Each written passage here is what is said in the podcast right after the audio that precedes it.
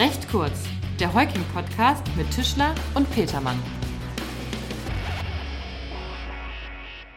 Moin und herzlich willkommen zur zweiten Ausgabe von Recht kurz. Äh, für alle, die uns bisher noch nicht kennen, mein Name ist Tim Petermann, ich bin Rechtsanwalt und Partner von Heuking Kühnle Wojtek in Hamburg und mir gegenüber sitzt genauso wie beim letzten Mal Dr. Markus Georg Tischler, ebenfalls Rechtsanwalt und Partner bei Heuking hier im Hamburger Büro. Hallo Markus. Moin Tim, hallo. Ja, heute wollen wir uns auch mal wieder dem Thema Corona etwas widmen. Wir haben vorliegen das neue Gesetz.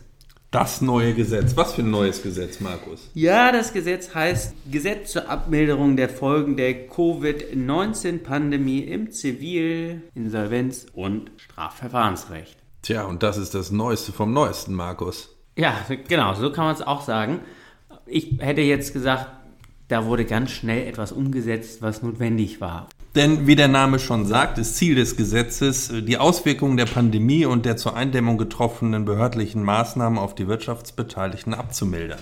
Und dies hat der Gesetzgeber mit ganz heißer Nadel gestrickt. Denn am 25.03. hat das Gesetz den Bundestag passiert und bereits zwei Tage später hat auch der Bundesrat das Gesetz abgesegnet. Wir sprechen also gerade mal über eine Woche zwischen Vorlage des ersten Entwurfs des Gesetzes und seiner Verabschiedung. Ja, ja ganz, genau. ja ganz genau. Es gab dann noch von der Bundesrechtsanwaltskammer einige Änderungsvorschläge, äh, die letztlich keinen Eingang ins Gesetz gefunden haben. Exakt. So viel zur Entstehungsgeschichte. Was steht denn drin, Markus? Naja, Tim, was steht drin? Wir lesen jetzt mit Sicherheit keine 43 Seiten vor, sondern würden das etwas kürzer zusammenfassen. Passt zum Titel des Podcasts, recht kurz. Deshalb machen wir es. Zunächst sieht das Gesetz ein Leistungsverweigerungsrecht für Verbraucher und Kleinstunternehmen vor. Und zwar in Bezug auf Forderungen aus Dauerschuldverhältnissen, die bereits vor dem 8.3.2020 begründet worden waren. Weitere Voraussetzung ist, dass diese Dauerschuldverhältnisse aufgrund der Folgen der Covid-19-Pandemie nicht erfüllt werden können. Ganz genau.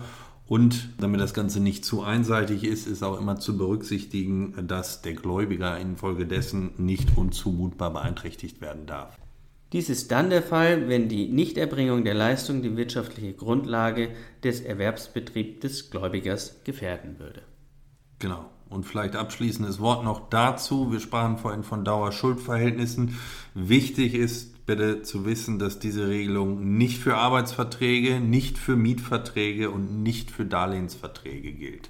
Denn durch die Regelung soll gewährleistet werden, dass Verbraucher und Kleinstunternehmen von Leistungen der Grundversorgung nicht abgeschnitten werden. Hiermit sind insbesondere Strom, Gas und die Telekommunikation gemeint.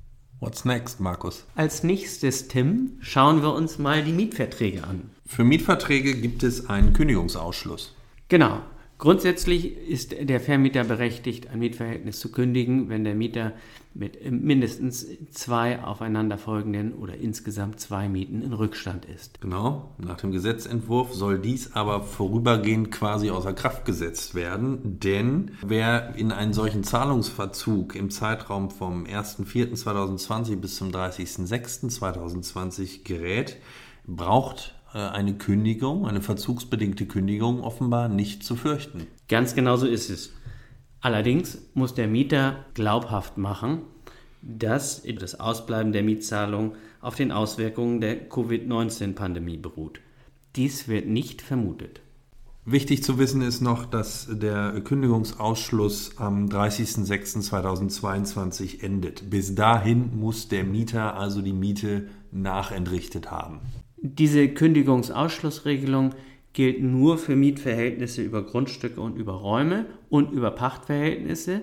Leasingverträge über bewegliche Gegenstände sind somit nicht erfasst. Nächster Punkt, Darlehensverträge. Ansprüche des Darlehensgebers auf Zins- oder Tilgungsleistungen können im Zeitraum vom 1.4.2020 bis 30.06.2020 gestundet werden. Voraussetzung ist, dass der Darlehensvertrag vor dem 15.03.2020 geschlossen worden ist und korrespondierend zu den Mietver der mietvertraglichen Regelungen, dass der Kapitaldienst in diesem Zeitraum aufgrund der Covid-19-Pandemie nicht erbracht werden kann. Was äh, in diesem Fall im Gegensatz zu den Mietverträgen vermutet wird. Um das Thema abzuschließen, wollen wir noch kurz darauf hinweisen, dass diese Darlehensregelung nur für Verbraucherdarlehen gilt.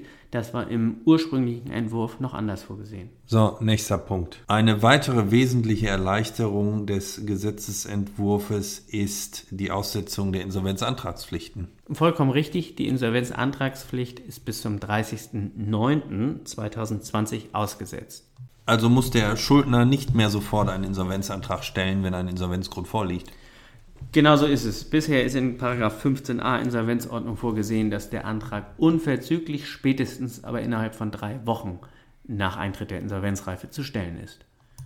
Natürlich muss auch hier die Insolvenzreife auf den Folgen der Covid-19-Pandemie beruhen. Und es müssen Aussichten bestehen, eine bestehende Zahlungsunfähigkeit zu beseitigen. Bezüglich der Kausalität zwischen äh, Covid-19-Pandemie und Insolvenzreife sieht das Gesetz vor, dass soweit ein Schuldner am 31.12.2019 noch nicht zahlungsunfähig war, das Gesetz vermutet, dass die Insolvenzreife auf der Covid-19-Pandemie beruht. Genau so ist es. Und genau hieran gibt es auch Kritik, die durchaus berechtigt sein könnte.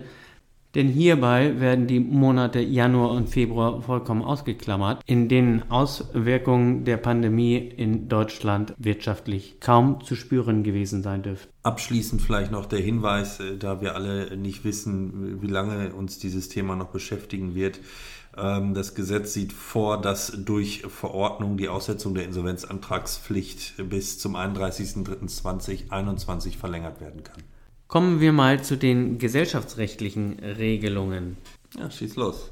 Betroffene Unternehmen sollen aufgrund der bestehenden Beschränkungen der Versammlungsmöglichkeiten trotzdem handlungsfähig bleiben und Beschlüsse fassen können. Für Gesellschaften mit beschränkter Haftung bedeutet das, dass äh, Beschlüsse der Gesellschafter ohne Zustimmung aller Gesellschafter in Textform geschlossen werden können.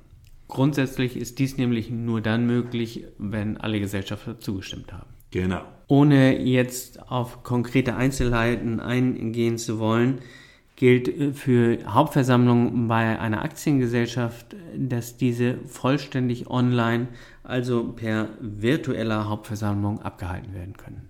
Genau, und gleichzeitig wird die Einberufungsfrist gekürzt und die Frist für die Abhaltung von Hauptversammlungen von acht auf zwölf Monaten nach Geschäftsjahresende verlängert. Auch im Strafverfahrensrecht gibt es Corona-bedingte Änderungen.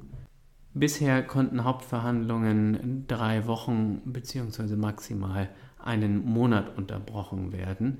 Und jetzt gilt zunächst für ein Jahr, dass die Unterbrechung einer Hauptverhandlung bis zu drei Monate und zehn Tage möglich ist. Zu diesen Unterbrechungsfristen ist zusätzlich ein weiterer Hemmungstatbestand mit aufgenommen, der sich auf den Zeitraum der Maßnahmen zur Eindämmung der Pandemie bezieht. Ja, jetzt haben wir alles abgedeckt, oder?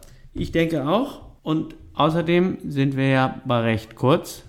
Und nicht bei recht lang, willst du sagen? Das ist mein Spruch. Genau, damit haben wir es für heute. Weitere interessante Informationen rund um äh, das Thema Corona finden Sie bei uns auf der Website, wie immer, www.heuking.de.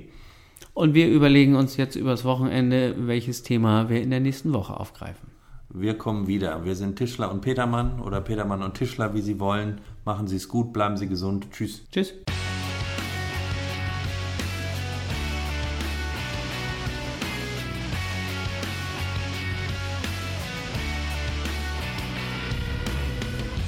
Das war recht kurz, der Heuking-Podcast von und mit unseren Rechtsanwälten Tischler und Petermann. Sie erreichen uns unter heuking.de.